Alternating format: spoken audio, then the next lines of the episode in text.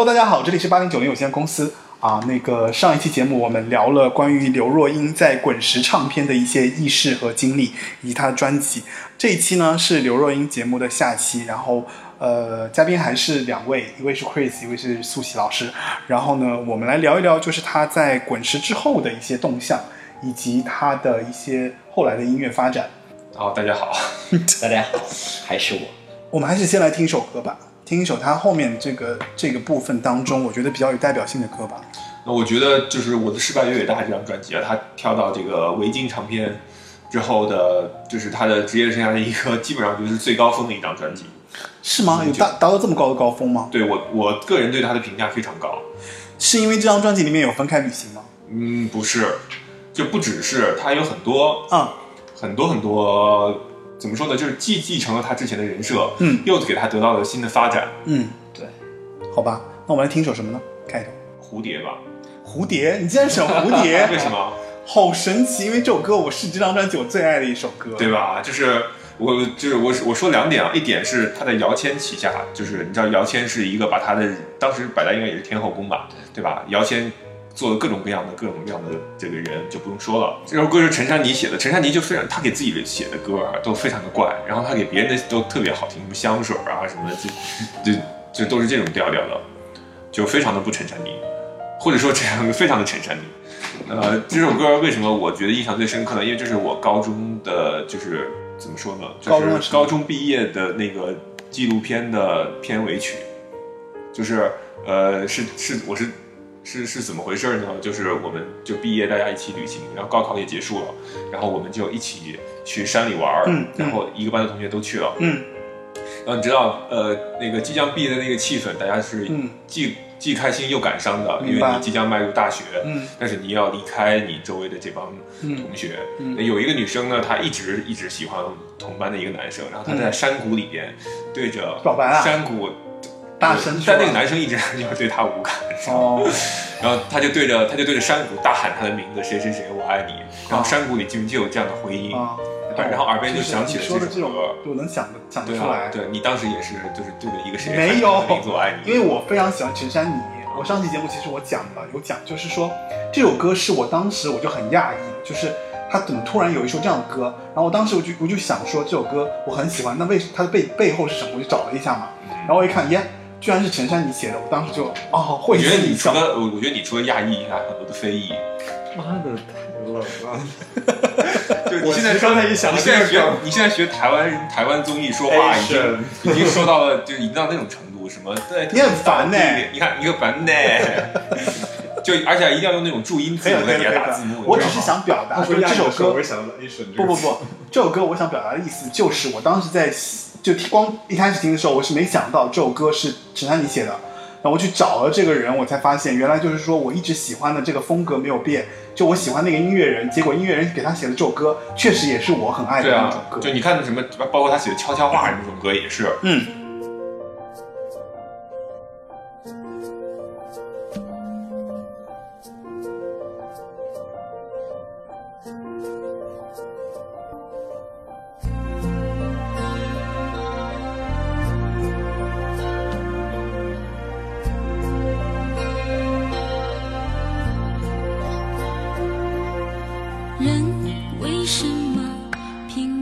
但是其实这首歌有一个弱点，因为我觉得这首歌主歌好听，副歌有一点点找不到东西，就没有副歌感觉，就它到副歌就没了感觉。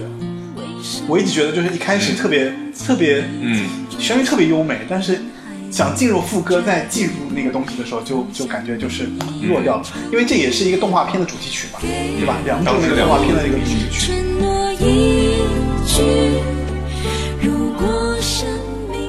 我觉得其实刘若英算是就是运气蛮好的，基本上你看都遇到了很多音乐人给了给她给了她很多就还蛮好的作品，都都还不是很次的那种。包括连这张专辑里面翻唱的日本歌都是都变成了那个大流行。原来你也在这里。嗯。但他到了这个阶段，他想唱谁的作品都可以啊。你说到这个阶段的时候，对啊，他进到百代，然后当时姚谦势力范围又那么大，然后包括姚谦本人也非常喜欢这个东西哦。就虽然不是他提一手提拔出来的这种女歌手，啊但是他其实姚谦对刘若英一直是很欣赏、来都来了很喜欢的。啊啊，这个是的，对，你看他这近半数都是他他姚谦作词的。嗯嗯，所以就是没有什么不可能。而且分开旅行这种就是刘若英破天荒的和一个坏坏的一个形象的一个说唱的歌还蛮手合作好听的，，而且还是 KTV 的演出，而且还有非有非常独特的画片反应在这里，啊不得不说这个制作人的毒辣的眼光。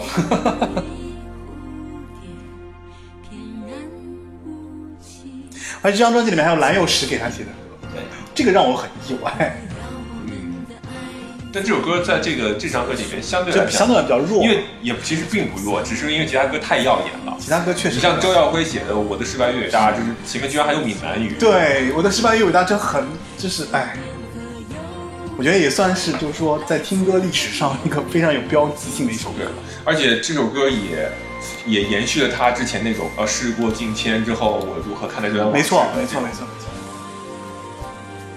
哎，我觉得我想我漏掉了一个，我觉得在上一期我漏掉了一个点，嗯漏掉了一个人，就是说陈小霞。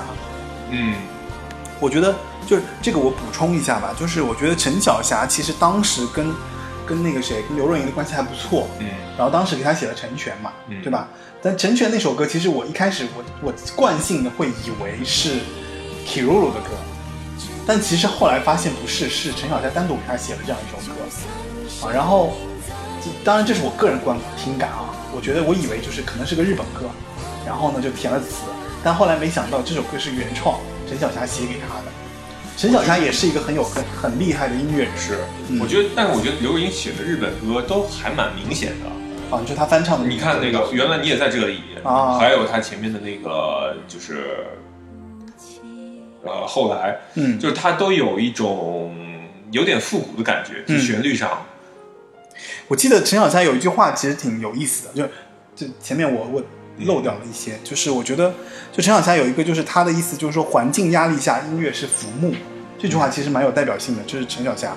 然后她七岁呢就开始写歌啊，然后十四岁开始自己偷偷存钱买了吉他，对，十五岁呢又为自己的作品就开始记录下来，就躲在被子里面写歌，这真的是一个很神奇的音乐人。然后而且你躲在被里的时候干了干了什么？写过歌吗？你这个话很像在开车哎。哎，我我想问你有没有写歌啊？你你以为你我在干什么啊？我躲在你以为呢？我想想看啊，我没我有没有躲在被子里写过歌？我好像好像还真没有。陈小霞当时还捧红了那个谁，捧红了捧红了孟庭苇，就是那首歌是他写的，就是那个你看你看月亮的脸，谁的眼泪在飞，这两首歌都是他写的。嗯，所以我觉得，就是像刘若英这样的歌手，她能够遇到，包括后来其实还有黄韵玲嘛，对，对吧？就黄韵玲跟陈小霞有点有点类似，可以可以算类似吗？就风格可能不太一样，嗯，我觉得黄韵玲她就更怪一点，其实更怪吗？更更怪一点。对，因为陈小霞的旋律更美一些。对，就是更商业一些吧，更好卖。嗯，啊，这就这我岔开去了，就是讲一些，就是我们上一期节目，其实，在前几张专辑里面，陈小霞其实给了他很多自己很、嗯。很优秀的作品，嗯。对，那呃，说到这儿，就是两千年初呢，不得不还提到她和这个张艾嘉和李心洁她们姐妹三人的二十三十对。四，十，那这个这个电影的影响力和这个高度就不用说了，嗯，就是当年怎么说呢？就是女性电影的一个一个一个亚洲女性电影的一个标杆性的一个作品。那刘莹演三十这个阶段的这个这个一个空姐，嗯。那呃，与此同时呢，这个她还有这个单身日志演唱会，她们姐妹三人啊，就都上去了，对，而且以一个舞台剧的形式在开始在这里演。哦然后大家可以去听一下这个演唱会的原声。嗯。那这个演唱会呢，它不但是就也翻唱了一些别人的歌，包括就是包比老师的歌，嗯，他还这段舞台剧的中间的表演非常精彩。那那个如果可以，如果可以看到演唱会碟的话，大家可以看碟；如果看不了碟的话，大家可以去听这个演唱会的原声。嗯，那我们其实可以放一小段啊，就是他们几个人的插科打诨的这部分。这个演唱会从你可以从第十七首开始放，从十七是二零，然后中间唱的张震岳的《自由》，然后上然后三零，然后唱的《因为寂寞》，然后到四零，然后最后唱的《爱的代价》，这是一段完整的表演。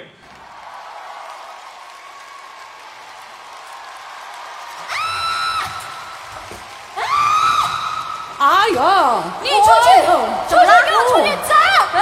哦，还有拿东西，拿去！哇，干什么啊？怎么了？怎么？人家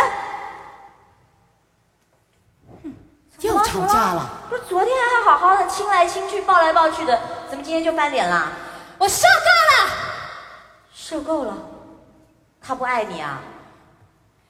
如果每一分钟都盯着我就是爱，这种爱我情愿不要。哼！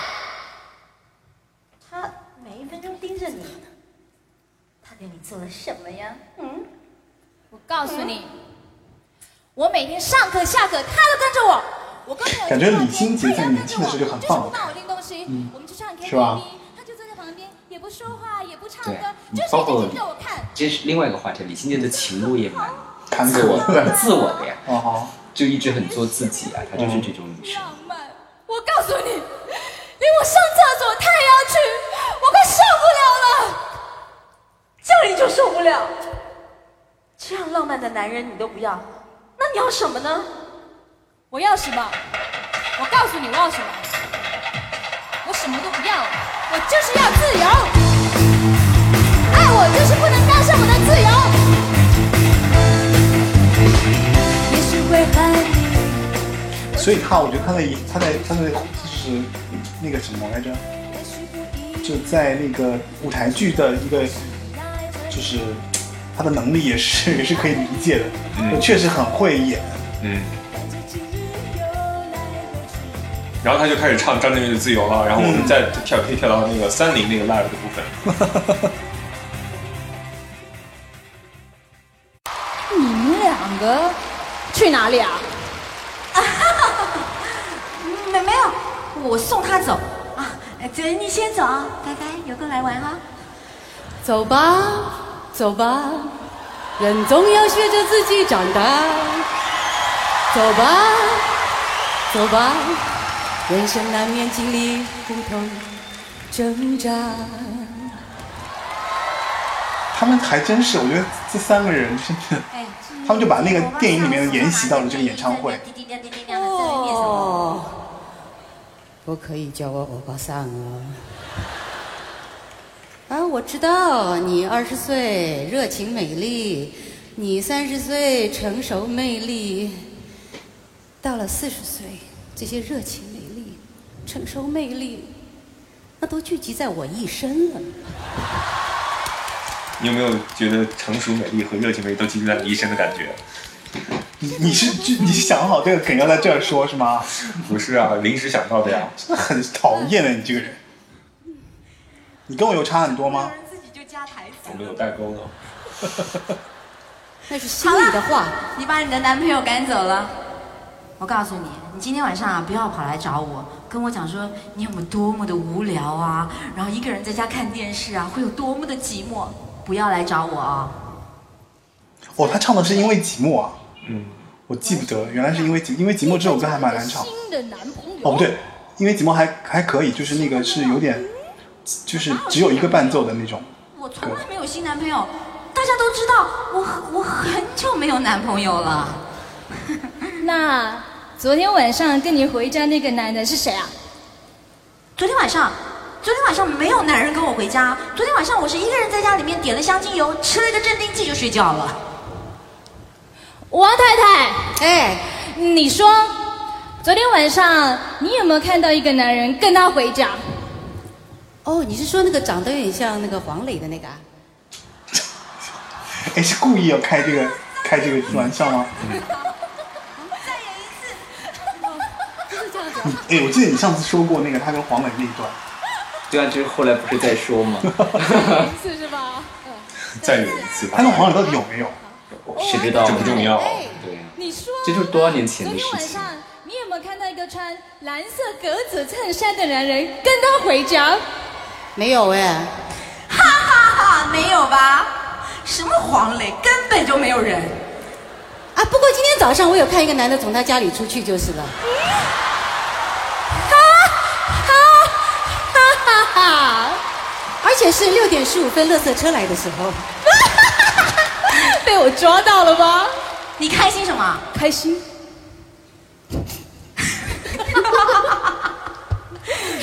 这是现场笑场吧？好啦，我承认，是有我觉得黄磊这这个这个这个演唱会没去看还挺难的，应该去看。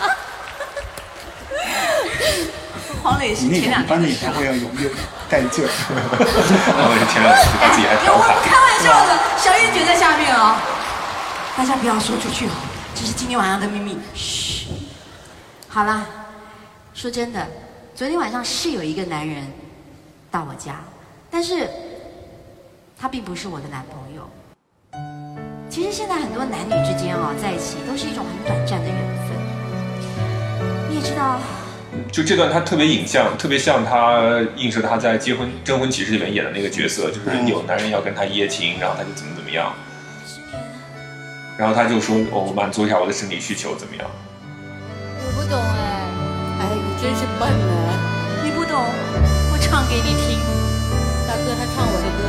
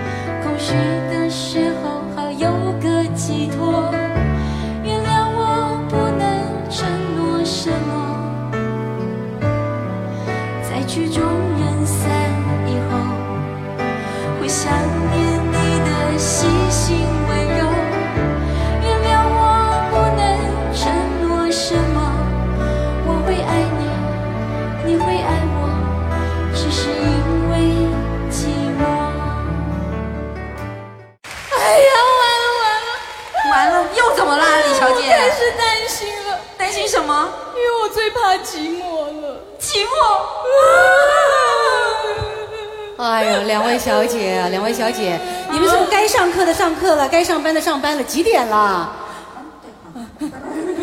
哎，走吧，走吧，为自己的心找一个家。终于来到《爱的代价》，因为最终我觉得都是落在《爱的对，代价》上。张艾嘉一定会唱这个。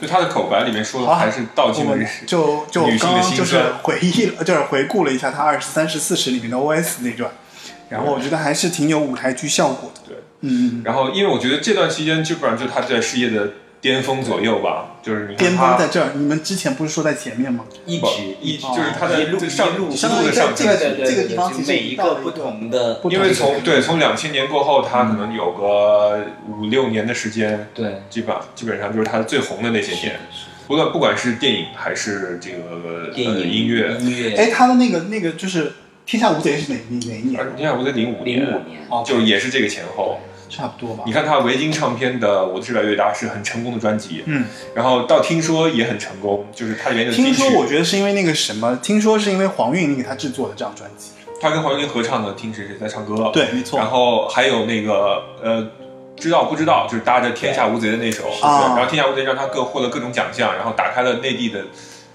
他其实早就打开内地市场了，只不过就是大更就是大又上更上一层楼了。知道不知道是翻唱一首老歌，你知道？他其实是当时就是就是很老的一个音乐艺术家的一个作品，然后翻唱重新翻唱了一版，然后那个作品其实相对来说就是更有点像那种蝴蝶啊那个时候的歌手唱的那种歌，嗯。然后他翻唱成就放到了那个就是《天下无贼》里面做了这样一个知道不知道，嗯，不如我们来听一下知道不知道吧？我觉得知道不知道其实还蛮有代表性的。为什么我们要放这种就是大家所有人都听过无数遍的歌，而不放？有吗？我们这个节目不应该就是放那种就不是太多人听到的歌吗？对吧？你挑你挑你挑吴青峰、雷伟哲写的《没道理》就不放了吗？你挑，你挑，你挑，对吧？然后还有那个这首歌里面就是，你能想象刘若英唱电子舞曲吗？刘若英唱电子舞曲是哪一首来着？就是《亲》这首歌哦，周耀辉写的，就是居然是一首电子舞曲。我觉得他经过两千年之后，他就开始胆子蛮大了，就对，都都敢说唱也玩过，然后对吧那个就是其实他有。那个，他有那个，我感觉是，就你们说嘛，他其实已经到了一个高峰。到这个高峰的时候，其实他愿意把自己很多的那个东西，就是可能没尝试过，都想要尝试一下。嗯，我觉得那包括这首这张专辑里面那个《听说》这首歌也是那种啊、就是那种千帆过尽老女人的心态，就是他一直在重复这个母 题。不是，就是拿手的，还是要就是还是要那种还是还是还是要有对对对，拿手歌曲还是得有。对。然后其他呢，就是你让我做做自己也好，或者让我做做别人也好，对反正就是我现在对吧？我演绎能力也来了，我唱歌能力也 OK，就反正就是加上资源也行，嗯加上公司也愿意放，就是愿意放这些东西，所以就我觉得是可能也是人生走到一个新的阶段之后，就是对豁然开朗吧，算是他人生的一个一个这样的一个状态，所以才有这样的一些作品。我们可以听一下《青》这首歌。嗯，他这张专辑很有意思，就是所有后面都是问号，对，就是当时可能是为了概念吧，对吧？相当概念，这以至于陈奕迅后来就直接发了一个问号专辑。《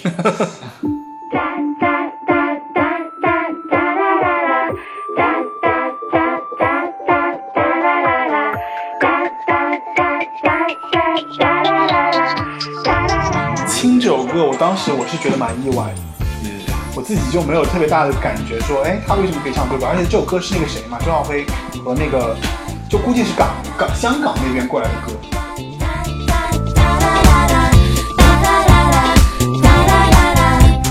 蒲公英有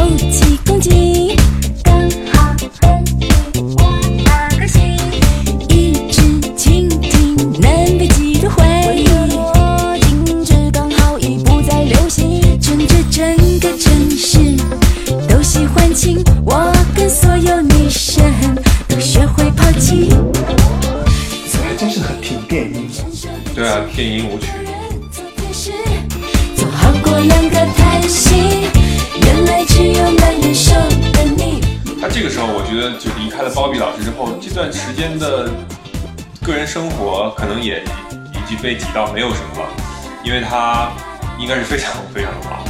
他在这个呃零七年、零零七年、零八年，嗯呃出产了就是不少电影电视剧，嗯，然后一般制作期有一两年。嗯倒回回去，在他这个时候应该是他最忙的最忙的时候。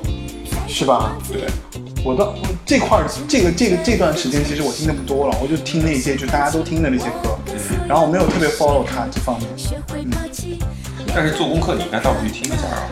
也要像下个男生不带行李。从来没有不能承受的情，一个人做天使，做好过两个。就是要更潮酷一些，不像就是他以前唱那些就是充满拔拉味儿的台湾土情歌。心到最后就要不能够跳舞就唱歌，唱歌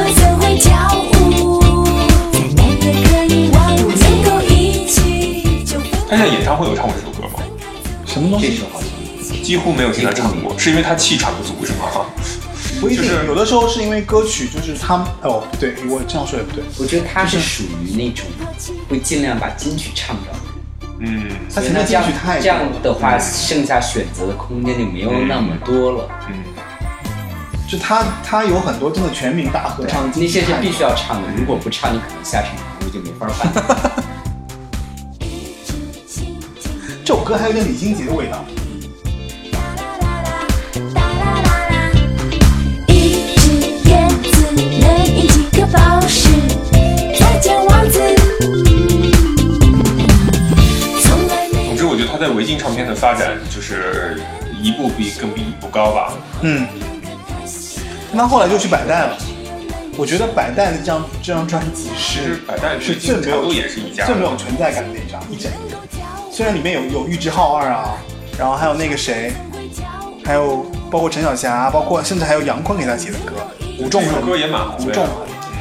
但这张专辑我觉得是最没有存在感的，是他那么多专辑里面我最觉得没有存在感的而。且他其实越往后，他的影视事业就走得更好了。对，啊、所以他可能重心会稍微有点偏移，可能唱歌就不是那么就。所以其实摆在这张专辑算是完成任务嘛，当年应该有有这种可能性。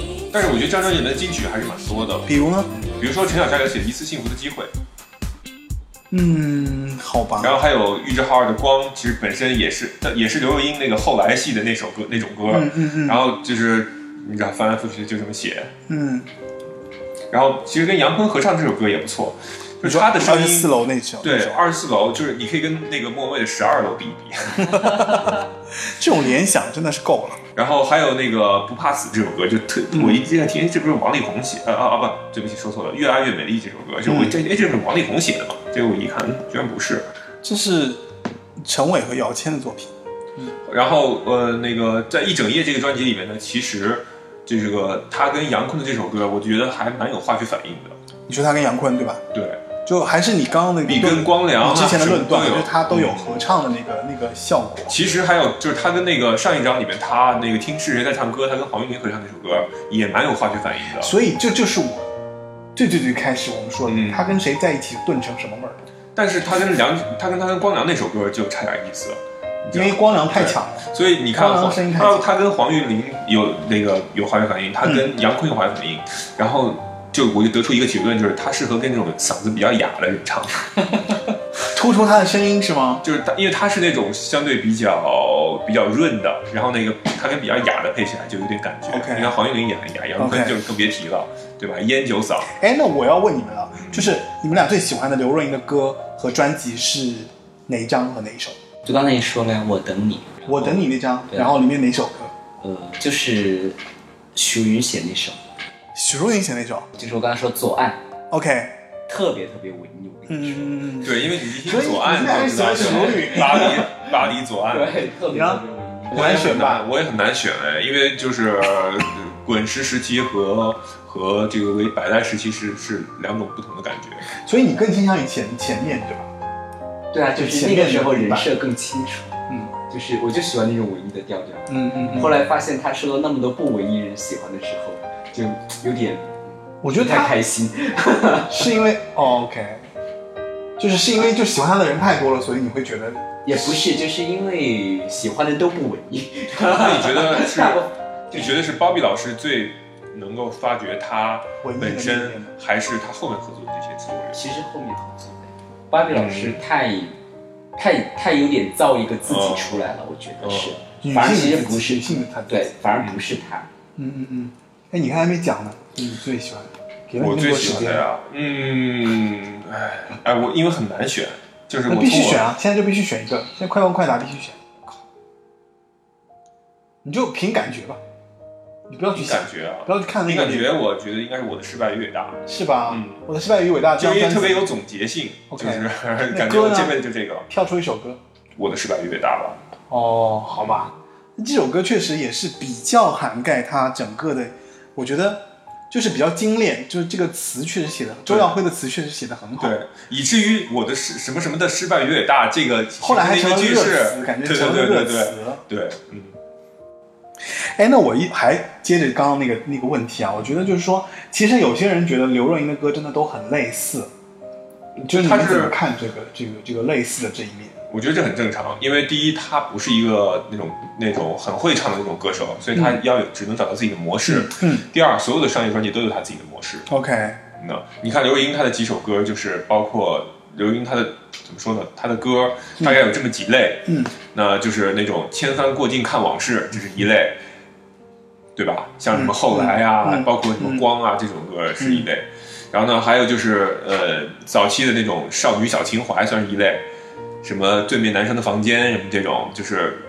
但这些歌其实都不塌平凡少女，你看这些歌，其实如果给江美琪、给陈绮贞唱都不一样，但是我觉得但是你觉得有不一样的点，就是说我觉得他他更适合唱《千帆过尽》，然后往事如烟。你不是少女情怀吗？怎么又千不不帆过，尽了？我说她的歌有这么几类，但是我觉得她最适合唱的是那一类。OK，嗯嗯就像我们之前说的，就是她她是一个演员，她有讲故事的这个能力，他能够诉说角色的心情去听，所以在这种叙事性的作品当中，我觉得他把握的更好一些。明白。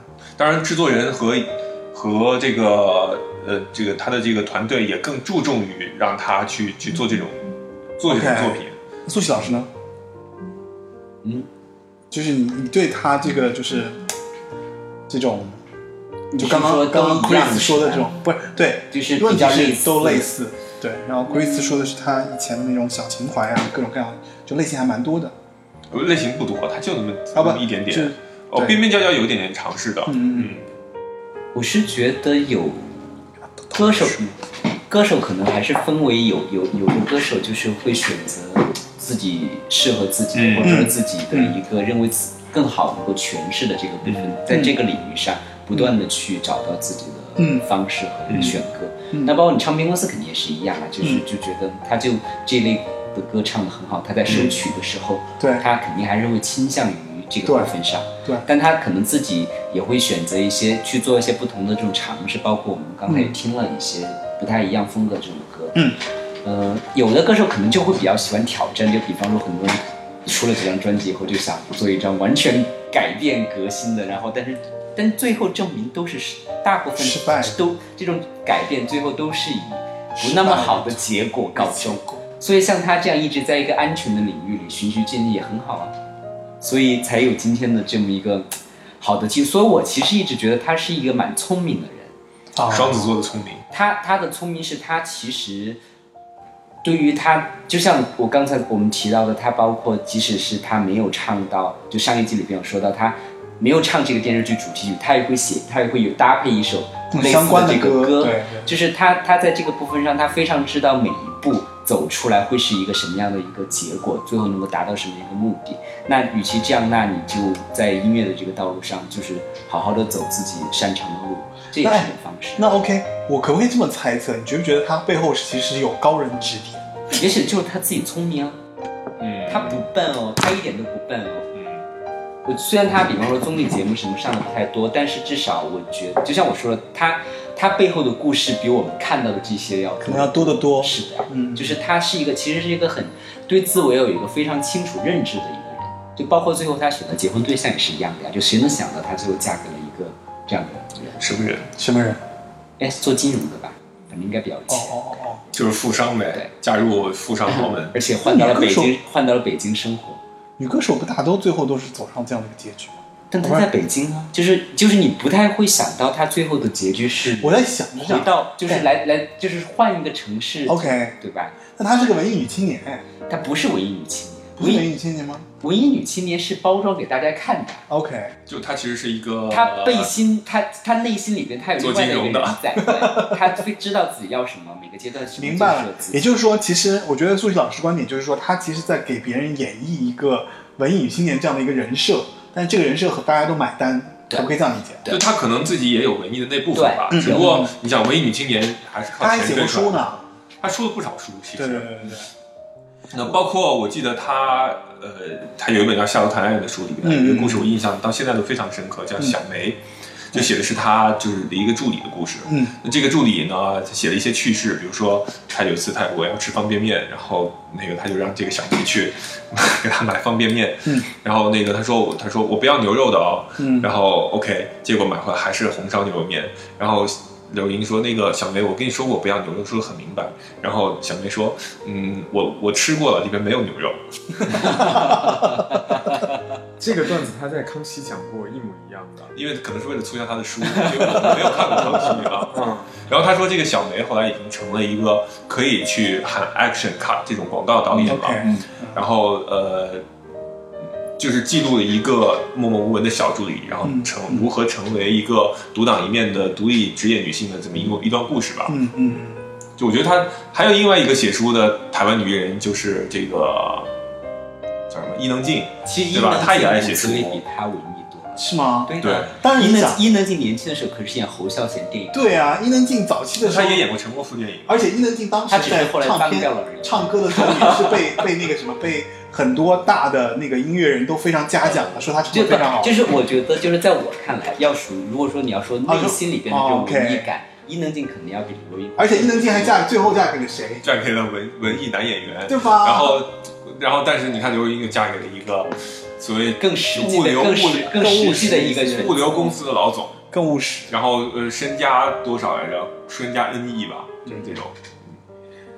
哎呀，其实说到这一点，我觉得就是嗯，当时其实我觉得确实那个选角选的也蛮好的，就那几个文艺的这个片的这个选角，选他做那个角色，一开始选不是他不是演张幼仪嘛，嗯，后来他演那个谁，《似水年华》里面演那个叫什么女主角，英吧，英对吧？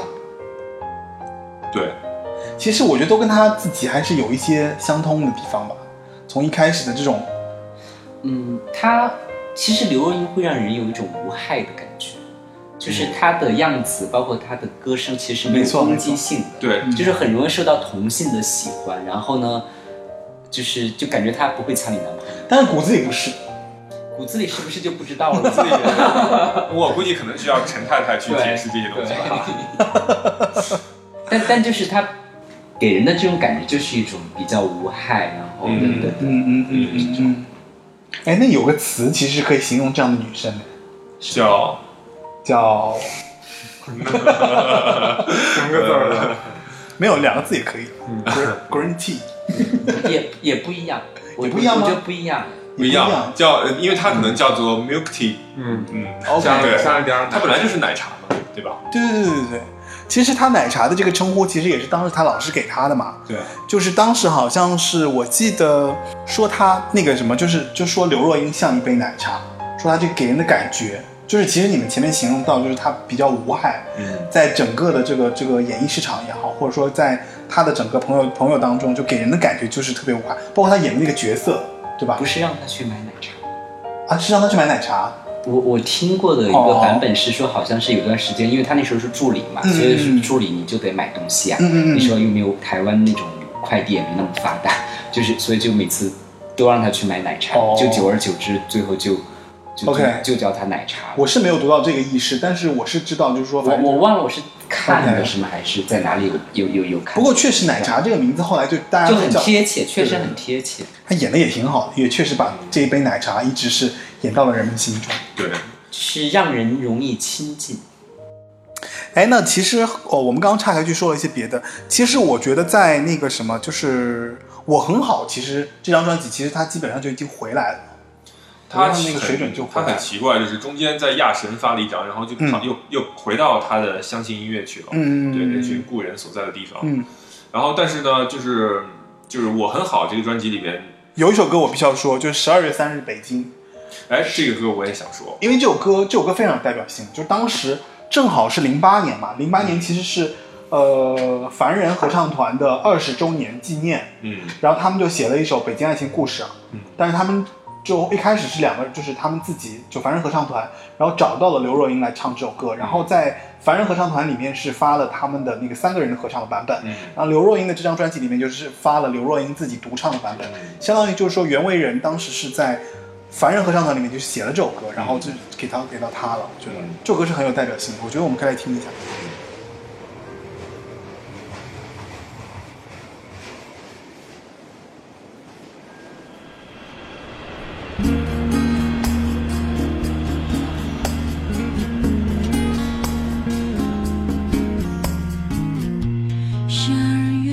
他的专辑封面就是都很像，哎就是就突出他的那个气质嗯，以侧脸为主。啊、没有，就是也有正面啊，有有大特写呢。落下白色的眼泪，突然间想起过去的画面，如今谁也不在。这张专辑对于在北京生活来讲特别有画面感，是是是是是，北四环的路边，嗯，因为你想他的另外一个名字叫《北京爱情故事》，我总在想他在四环路边可能是鸟巢那附近，因为那个当时零八年吧是奥运年，啊然后鸟巢那时候又落成，是一个非常非常重要的地标，但很有可能就在那附近。对，有可能袁惟仁当时就在在那边写的，我觉对得。，爱与恨冻结了周围。其实这张专辑是跟他以前来讲，我觉得是原地踏步，妥妥的原地踏步。一呃不，其实他后来现在从零八年一直到现在这十年出的这些所有的歌都是原地踏步，我觉得就没有特别大的进步，基本上就是对你说的就他没有任何改变，但是还是维持，就是维持原地，维持原。但是你说不好听吧，也 OK，也 OK 啊，对，主要是因为发唱片挣不了钱了，对，也是因为他现在的就零八年左右的工作的，重点也开始确实也开始转移，包括后来自己结婚啊等等，嗯嗯就更不会是说我要把歌手的这个部分做得多好。零八年左右他电影作品出的比较集中，有哪些啊有有生日快乐，然后有张艾嘉导演的一个好爸爸，还有连环剧什么之类的，全程热恋这左右这个片子。然后其中就《全程热恋》，记得当时是一个就大拼盘电影嘛，然后他在其中嗯嗯呃，就也算是本色演出吧，其实还是一傻演一傻大姐。然后这其中，这这张艾嘉拍的那个《一个好爸爸》呢，在内地被改成成样子，就是所以对，看就片子也很一般。啊但是我想说的是，马楚成导演的《生日快乐》，好，哎，那反倒是一个，就他跟古天乐俩人儿，然后那段时间他莫名其妙跟古天乐一起拍了好多电影，是吧？然后这个片子可能刚好在一个公司。这个片子有可能对有可能，这片子没有什么反响，但是我觉得莫名其妙是马楚成这些小清新电影里面比较好的一部，是吧？不但让人就是很耐心的看完，而且你还能感觉出来刘若英和古天乐都发挥了非常非常大的角色和演员的能量在里面，就是一点都不矫情。因为像文艺女青年演的这种电影，就一般都会特别矫情，然后但是他们两个人在里面反倒还还挺有挺好。其实因为零七年开始，他不是那个那个叫那个电视剧讲结婚的那个新结婚时代对对，就是他就开始走到就是，呃，有开始褪去一些文艺的这种标签，就是会更加写实一点，嗯毕竟年纪也往上走了一些，这就是文艺女中年。对，或者你像全是要操心一些这种柴米油盐。你像《全城热恋》里面，他就演一个特别柴米油盐的一个人。嗯，然后《生日快乐》里面呢，就是画面特别清新，就是典型的一个小清新安静的一片，哦，但是就一点都不腻。对，也适合他，也比较适合马楚成。所以我就是说，他就非常知道自己在什么年纪要什么样的东西啊。对，你就你不可能文艺一辈子，或者是说还少女一辈子啊，这都是不可能的事情。嗯，然后包括除了这个这首袁惟仁给他写的这首歌之外，呃，这张专辑里面的那个叫叫那种就是千帆过境的这种主题曲叫《我很好》，这首歌是五月天阿信和陈忠义给他做的。陈忠义就是那个之前那个 JS 组合里面的那个。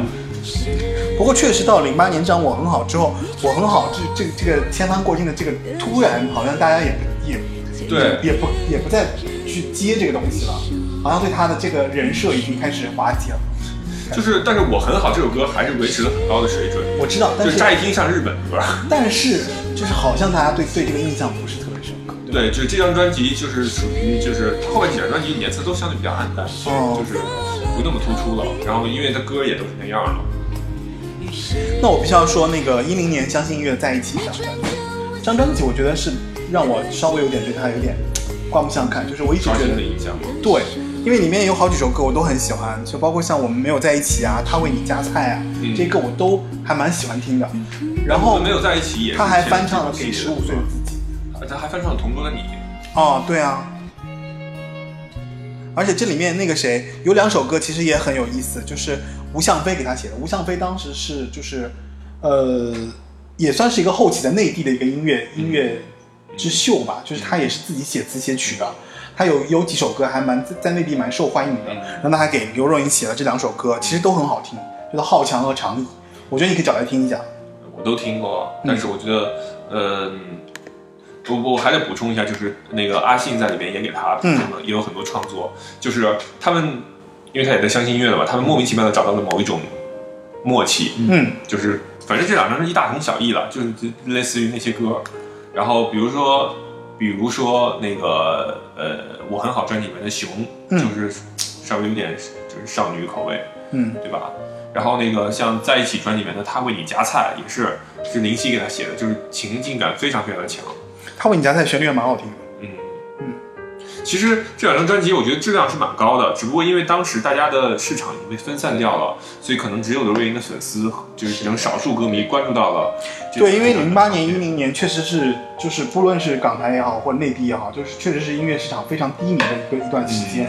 就那段时间，我不知道是为什么，就是可能也是就是音乐攻略的问题吧。嗯就是大家正好是那个 MP 三冲击嘛，嗯大家其实没有人在买唱片，然后大家都在网上下载各种各样的歌曲，后版权也没有钱，然后嗯这是歌数数字时代、数字音乐时代又没有建立起来，就对对对处在一个混乱的一个时期。对对，那那段时间特别混乱无序，然后所有的歌好像都是大家都是，比方说 MP 3传来传去传，对对吧？我我下载一个 MP 3然后你淘宝上还有那种卖那种就是下载歌曲的那个 MP 3我记得是。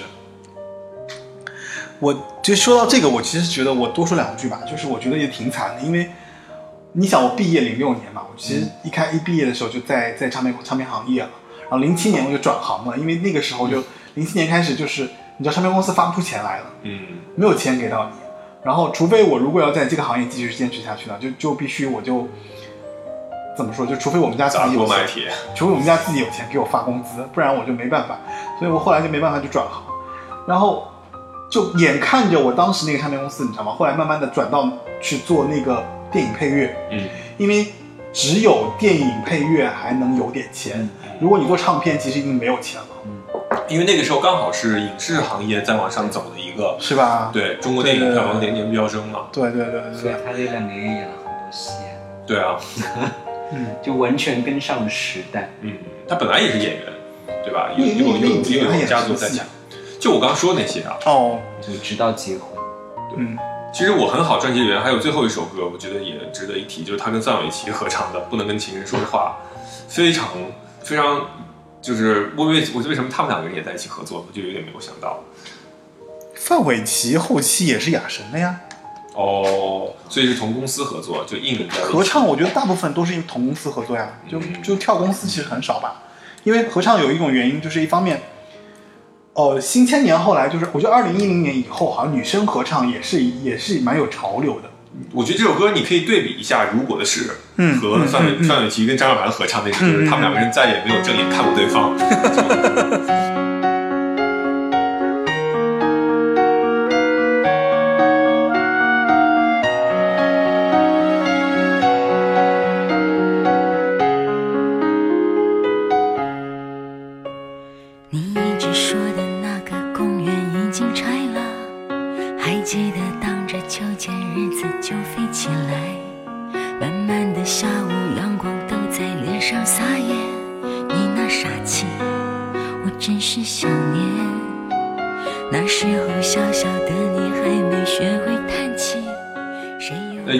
的这个，哎，黄婷哎，黄婷在这个黄婷和这个刘若英的创作的渊源应该也是蛮深的。嗯，我觉得这首歌好听是在于这首歌，我觉得是有一点点那种，还是有点叙述感的那个东西。对啊，就是我觉得这首歌是近期啊，他这类歌曲的一个巅峰之作。哦哦哦而且 MV 拍的也非常的好是的。那我给大家推荐这个 MV 是这个 MV 是黄宗平导演的，啊。你能看到他在在黄宗平那个体系特色里面的一些非常好的一个一个一个很极致的一个表现。对，就是那种王东平的美学的那个就黄忠平，首先他是平面摄影师出身，那么他在每一个画面的构图和这些东西里面都非常非常的，嗯，都非常的讲究，有很多可以可以看的东西。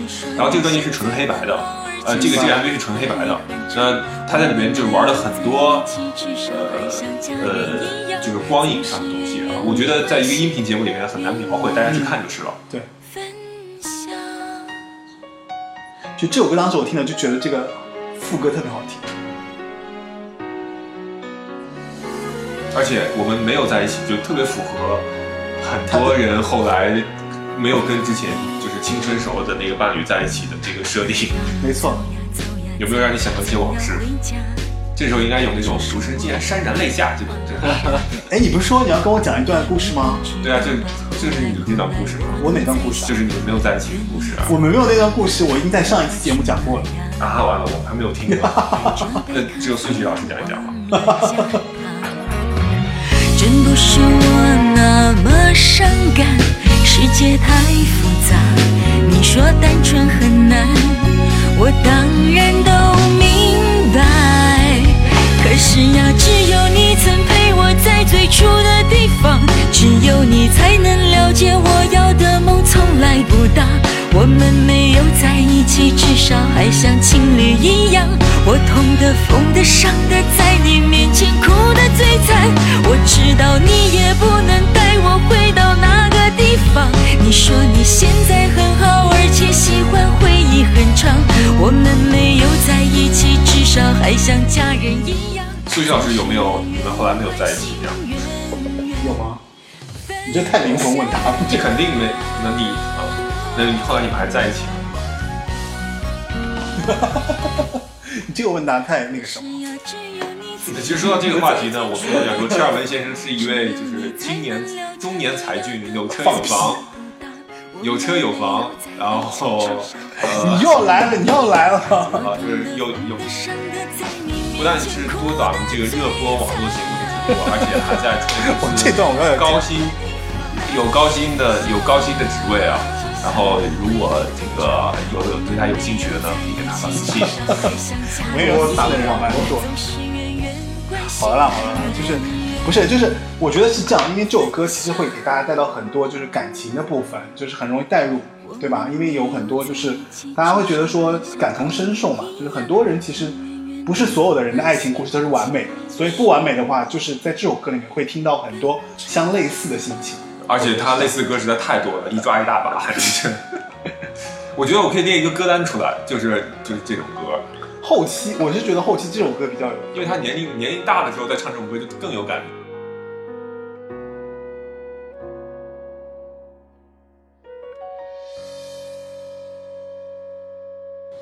哎，其实我必须要讲，我后期除开这首歌，我还比较喜欢的是《相看两不厌》。啊，为什么呢？对，因为是，因为首先因为那首歌也是我后来才发现，原来是那个谁，原来是艾怡良写的，因为艾怡良也是金曲歌王嘛，对吧？去年还是前年，对吧？是吧？对我我当时我就比较意外，我想说，哇塞，这艾怡良还给他写歌呢，然后然后他也要生存嘛，也得挣钱啊。不是啊，就是呃哦，我说错了，就是我当时的感受是这首歌很好听，我去找到这个作者的时候，我就哦，果然因为我喜欢那个人，所以我发现那个感感味道是相同的主。要台湾创作圈也就这么大了吧，以刘若英的地位唱谁都合理的。不对你这你这个说的对，就是说，我觉得后期他也算是前辈了，也算是影视歌他他虽然前辈他虽然可能他不是说那种以歌艺呀、就是说我拿个要要得个金曲奖什么的这种歌手本人还得不了但是但是呢，以他说我要发个唱片，然后我想收些歌，对，那还是总是能谁的歌应该都是能收得到的，只是说看最后大家决定说啊给他合适呃要不要唱而已。就他要不要唱的这个这个东西，嗯，这个专辑里面还有一首歌跟他有异曲同工之妙，就是你要不要，你不要送花给我，就也是黄婷写的，嗯，就是就感觉就是一体一体两面吧。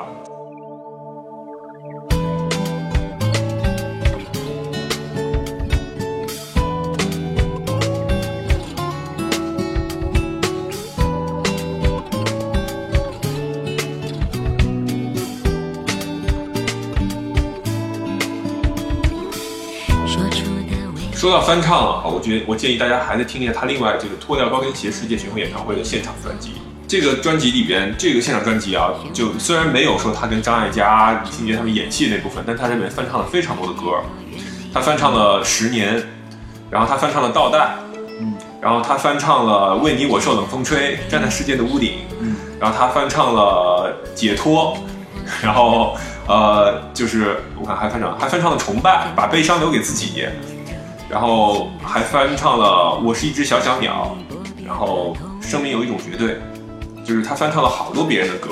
哎，那是不是就是就是符合就当时就是说哦，就前面你们说的嘛，就他这个时候其实已经活出自我了那种。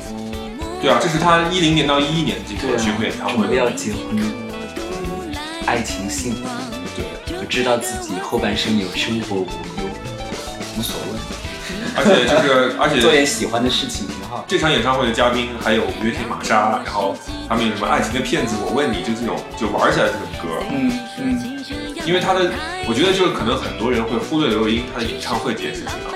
其实呢，就素汐老师去看过，就她的演唱会是跟她的唱片不一样，因为她不是一个以演唱实力而取胜的这么一个歌手，所以他会在演唱会的中间设计很多秀的这种环节就是因为他是一个演员，对对他演他的演唱会的时候，呃，搞的一些小桥段会有点更像舞台剧，而不是像那种大型的演唱会现场。是的，是的，就是它不见得会是有一些那种灯光啊、舞台啊、伴舞的这种效果，嗯但是它会搞嗯得特别像舞台剧的这种设定。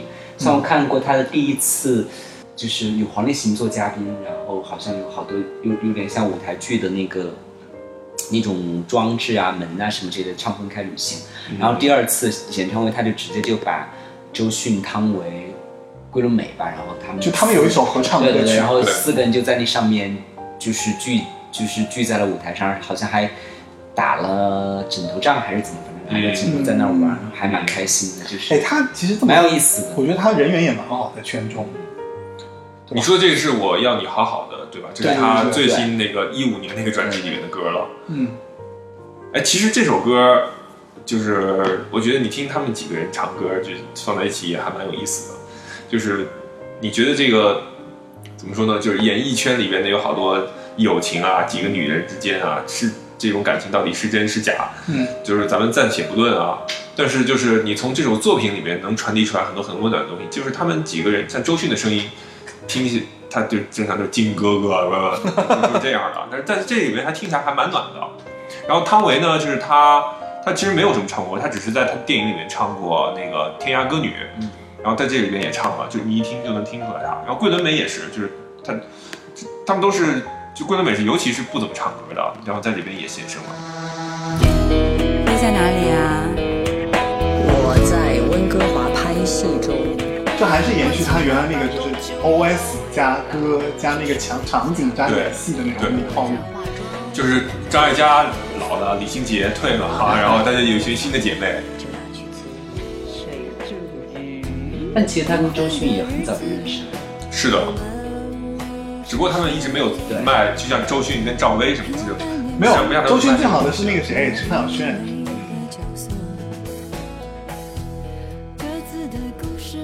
汤唯我有点 get 不到他们之间有他们之间他们拍过一个演过一个电影，超级大烂片特别体贴，特别烂，极速天使制作的。啊？是吗？我朋友当时在那个制作公司。哦哦。你这个看戏看的有点也是马土成导演的。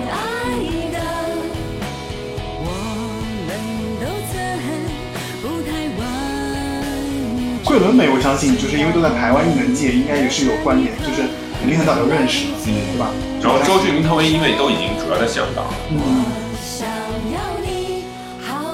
其实你看这四个人呢，其实也都蛮文艺的，人设都蛮文艺。对对，对是。就感觉是是一挂的。谁最动听？当然不会是我啊！我清楚哎，说到这四个人啊，我反倒觉得其实演技最好的呢是呃桂纶镁，是吗？他们四个人，对，难道不应该是周迅吗？不是，我觉得周迅就是周迅、汤唯和刘若英他们四个三个人都是靠自己本来的这个，他是让角色靠近自己，不是自己去靠近角色嗯。但是桂纶镁他相对就比较靠近，相对来讲比较靠近角色。他会走进那个角色。对，他不是靠卖自己的这个人设。他不是好像也得了一个奖吗？他是得了金马影后，但是我觉得那片子不咋地。你说那个对对对，就是那个杨雅哲导演的前作。桂纶镁，我还挺喜欢的，因为桂纶镁还跟那个谁，还跟那个，还跟那个叫谁来着？就是雷光夏合作过那个《第三十六个故事》嘛。嗯，那个那个是我很喜欢的一个作品，虽然电影不怎么样，但是那张专辑，嗯包括他那个表达出来的东西，我是很喜欢的。当然，说到底是因为我觉得我喜欢雷光夏，所以就就就会有那样的爱屋及乌的这个心态。桂纶镁也是，反正基本上内地发展比较多一些吧。现在嘛，现在其实都来内地发展。现在我觉得港台市场不行嘛，就是这个确实是个事实。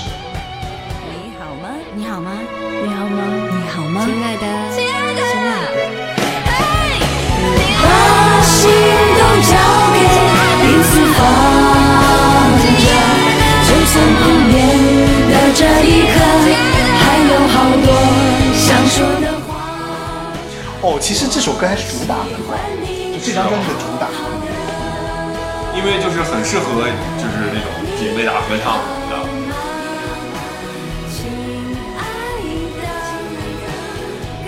也不知道他今年会不会出专辑，因为反正就是因为没空嘛，他现在因为因为我要你好好的之后，他就一直在忙他的电影《后来的我们》，是吧？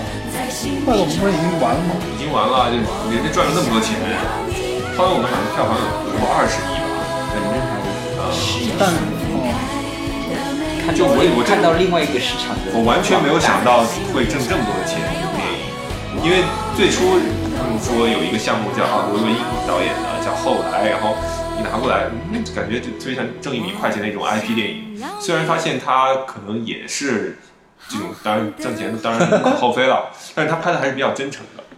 而且他就此入围的金马最佳新导演，就是其实是一个很高的褒奖。这个片子本身当时我记得上映的时候引起了很多争议，但是不知道为什么还有观影狂潮。反正我上一期我讲了呀，就上一期节目我已经讲了，就就就因为这个电影，所以他被全网黑呀。就是在基本上知乎没有一篇他的评价是好的，我觉得这个是有点，我觉还可以的我就不太理解。这其实是公关公，就我觉得是别的对手公司所为，因为你真的一个完全完全的烂片，就就这几年中国电影还少吗？说然后好了，我们不讨论电影，因为这个东这个也不是我擅长的。反正我觉得在音乐节目里，就是就因为他的多重身份所在嘛。嗯嗯嗯，那其实就是他最近几张专辑里面也还有一些，应该说有相当为数不少的不错的歌，是。而且制作阵容也都还蛮强大的。是，比如说这个，除了刚才这个我要你好好的之外，还有这个，我敢在你怀里孤独的那个林夕给他写的。嗯，嗯，然后林夕之前还写的《亲爱的路人》，而且你想，还有 Hush 给他做做那个什么，对，嗯，然后还有徐佳莹的歌，然后陈绮贞的歌，等等等等，就是这这些大的名字放在一起，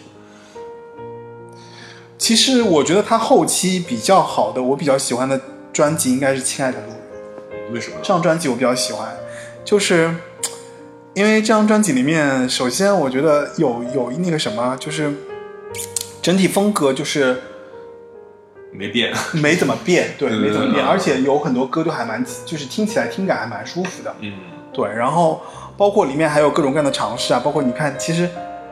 呃，这么说吧，我觉得应该是《亲爱的路人》里面的所有的这些音乐制作人是我喜欢的，嗯，就是给他写歌的这些人都是我非常哈的，基本上排、排 top。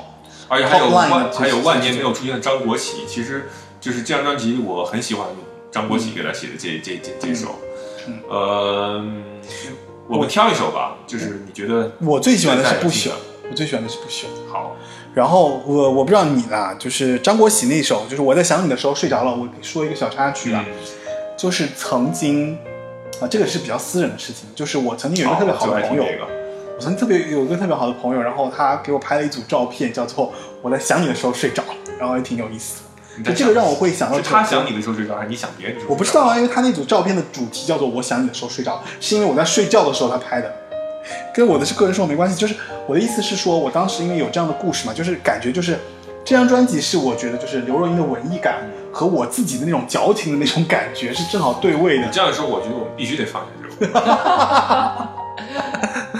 哪首歌来着？我在想你的时候睡着了是吧？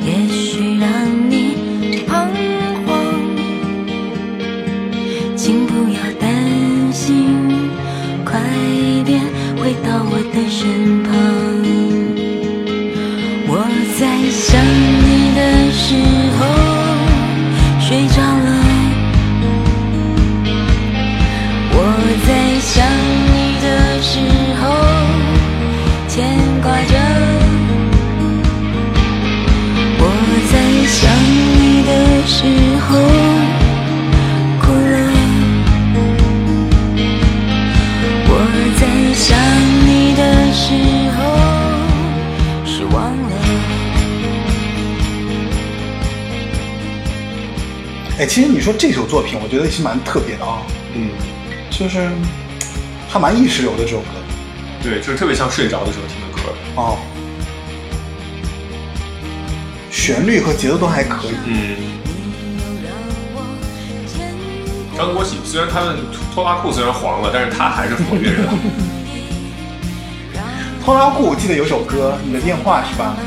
很好听跟蓝心湄，这是最市场化的一首歌。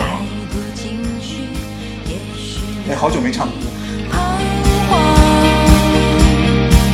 请不要担心，快点回到我的身旁。我在想你的时候，哎，如果要避开雷的话，你觉得刘若英要避开什么雷？什么的？就比方说不要听，你觉得他有些比较失败的歌对，没有？他还是比较稳。还好吧？对他选的这整个都是没有什么特别。就是那些歌最多有没什么存在感，但是不至于变成槽点。那 OK，那这样问吧，那就是如果你建议别人听刘若英，你会怎么建议？希望了。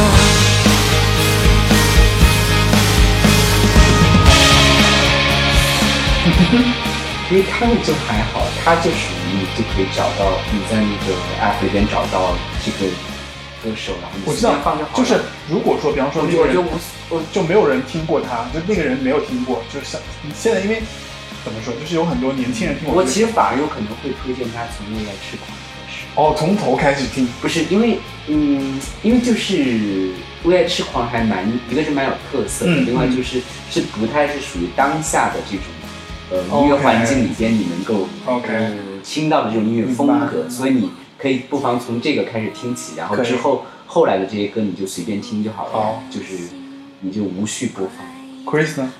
我一般都是从头往后就按照编年史来听的。建议别人也是从建议别头往后人听我建议就是，你就因为其研究实说白了，学究听歌路线对。我就是这种路线 的，我很认真。我是觉得大家可以从那个什么，从体育路时代开始听，就是等于从九八年开始，《很爱很爱你》开始听，因为我觉得《很爱很爱你》是比较大众的，然后就比较容易带入嘛。然后再你比方说，如果说你想听的更稳一点，可以往前听，然后往后听的话，我是觉得我挑不太出来，就是后面的歌，因为太相似了。我个人我的所以我就建议是说，你就无序播放，进入这个歌手里找精边。选集听。对，不是都不用不用进去，都不用你进进进去他的歌手，你就随便对直接开始播那哎就好了。，如果这么说来，我觉得刘若英算成功的呀，就是从歌手的角度来说非常成功。他那整个人生都很成功啊。他演唱会票房真的不要太好，是吧？真的超过很多歌手。我跟你讲，而且他做导演赚了那么那么多的的钱就是很多歌手可能唱一辈子都赚不了那么多的钱。就是不管怎么样，他他在他在商业化这条路子上是一点都没有吃过什么亏的。别忘了她是一个聪明的双子座。嗯好吧，双子女其实还是上次上次说的梁静茹也是也是双子女，看来双子真的是很聪明。你想，他演唱会都不是小场地，在北京。嗯，至少就是从大场十五年前起，就是在首都体育馆，就是一万人以上的这种场子。不是女歌手而言的话，不是所有女歌手都有这样的地位。她在公他在首体开演唱会的时候，蔡依林还只能在工体馆开。真的呀那个时候，那个时候都对，那个时候就是他，他确实是对啊还还挺对啊，就是他虽然跟那些就是大天后不能比，对对她没有一直到最顶尖的这个地位，但是他的这个市场其实是蛮稳定的。对这也是为什么像后来的我们，其实一出来，虽然就不管你说知乎上怎么黑，但其实啊你从票房的这个角度上来讲，很多他就是一个成功的导演而且我觉得这个电影影没有大家说的那么差，是吧我觉得是，哦嗯，好吧。我哪天我从爱奇艺上找来看一下，啊，你没有看，我没看。就他赢在了看上去真诚，嗯而且他还坚持持之以恒的真诚，对算是吧。对。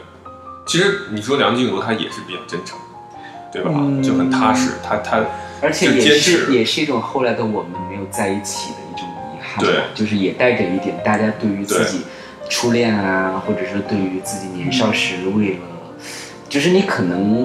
呃，为了事业，为了爱情，你付出过很多很多，嗯。但其实到最后，在你身边的并不是跟你一起奋斗过的这个人。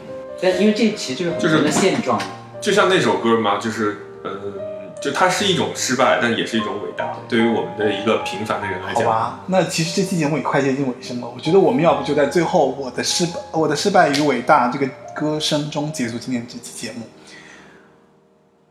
你们两个是干嘛？是就是意犹未感叹一下，尽是吗讲讲我们也要感叹一下自己的失败与伟大。我是觉得，就这这这首歌蛮代表他整个演艺生涯的，就是因为我这首歌能代表所有人的生生命，也是啊，就是谁的生谁的生命没有？总结的非常好。他把这个规律性的东西，嗯，总结出来、提炼出来，然后唱到了每个人的心里吧。我觉得是。哎呀，非常感慨，因为我觉得刘若英就是我们做了两期啊，就是这两期节目，就是虽然我们也就是说从她的唱片呐、还有她的生嗯涯，还有她演绎的这个就是演戏的这个这些路径当中而且我，们说了不少黑他的话，但是其实还是爱他的啦。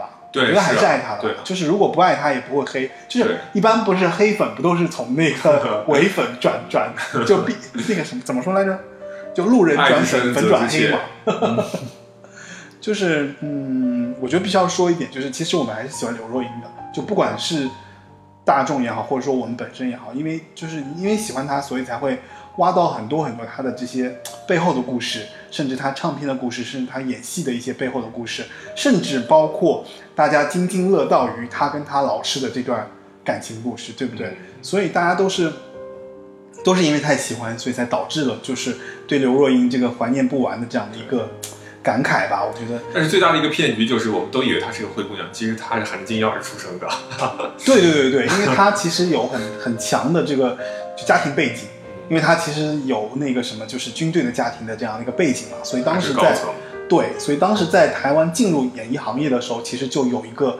就像你说的，含着金钥匙出生的这样的一个背景，但是其实这些不重要，而且他还有高学历，就是对，我觉得这些都不重要，重要的就是我们可以从他的演唱事业或者他的演戏的这个事业当中看出，这个人在对待他自己作品以及他，呃，他的艺术人生的这样的一个对待的时候，其实我觉得还是比较认真的，嗯，就是他拿出了他自己，至少我觉得是百分之一百的这个心力去做他每一个角色，做他每一张唱片，哪怕可能在我们看来，就是说他的水平就那样，就唱歌的水平就那样，但是我觉得他还是交出了至少每一张答卷都还可以，对不对？有金曲，然后有还旋律不错的，也有一些小就什么小情小爱小类型的这些东西。摊开来看，我觉得就是刘若英，我觉得算是一个蛮全能的这样的一个艺人吧。也很聪明。嗯所以就是怪不得她的演艺事、演艺事业、演艺生涯、唱歌事业都还蛮稳健的，包括后来当导演啊，也也赚了钱啊，也，也反正就是挺好的。包括你看高龄产妇还对吧，还还对，就是非常成功啊，人生赢家啊，人生赢家。对吧？算是人生赢家吧每。一步都走对了，应该这么讲。好吧，那最后让我们在我的失败与伟大中结束今天的节目。那非常感谢那个 Chris 还有素汐老师来到这个节目啊，来到八零八零九零有限公司。然后我这个节目呢已经上架网易云音乐和 Podcast 以及喜马拉雅，在这三个平台上都可以收到这收听到这个八零九零有限公司的节目。然后这三个平台上的节目呢，相对来说有一些不同的版本，呃，有一些不同的那个展现，是因为他们的版本稍微有点不一样，因为可能每个版每个平台上可能对版权的要求都不一样，甚至有的时候可能会有一些不同的这个这敏感词的这样的一个过滤哈，所以我可能都会有一些不同的展现，这个可能呃，如果长期听的听众可能会知道。然后呢，还有就是呃，目前这个节目就是说跟茄子 radio 两档节目都同时是我在更新，然后在在制作，然后欢迎你的收听，然后。欢迎大家下期接着听。啊、欢迎下欢迎大家下期继续收听啊。那目前这个节目其实更新频率非常高，因为就是最近因为夏天来了，车尔文恢复了 青春活力。没有没有没有，因因为就是说最近这几这几期主题可能啊，就是包括有嘉宾找到我来录的，也有就是后面有很多就是安排啊，包括下个月其实还有金曲奖啊，还有就是包括很多很多内容，然后这些希望大家能够持续收听，并同时希望大家帮我做一下简单的推广啊。然后我觉得到今年为止，就是说哦，到今年开始，就是说到今年中期的时候，我觉得这个节目相对来说，我个人觉得它它已经有点比之前的。相比之前可能更成熟了许多。主要是嘉宾的素质上升了很多。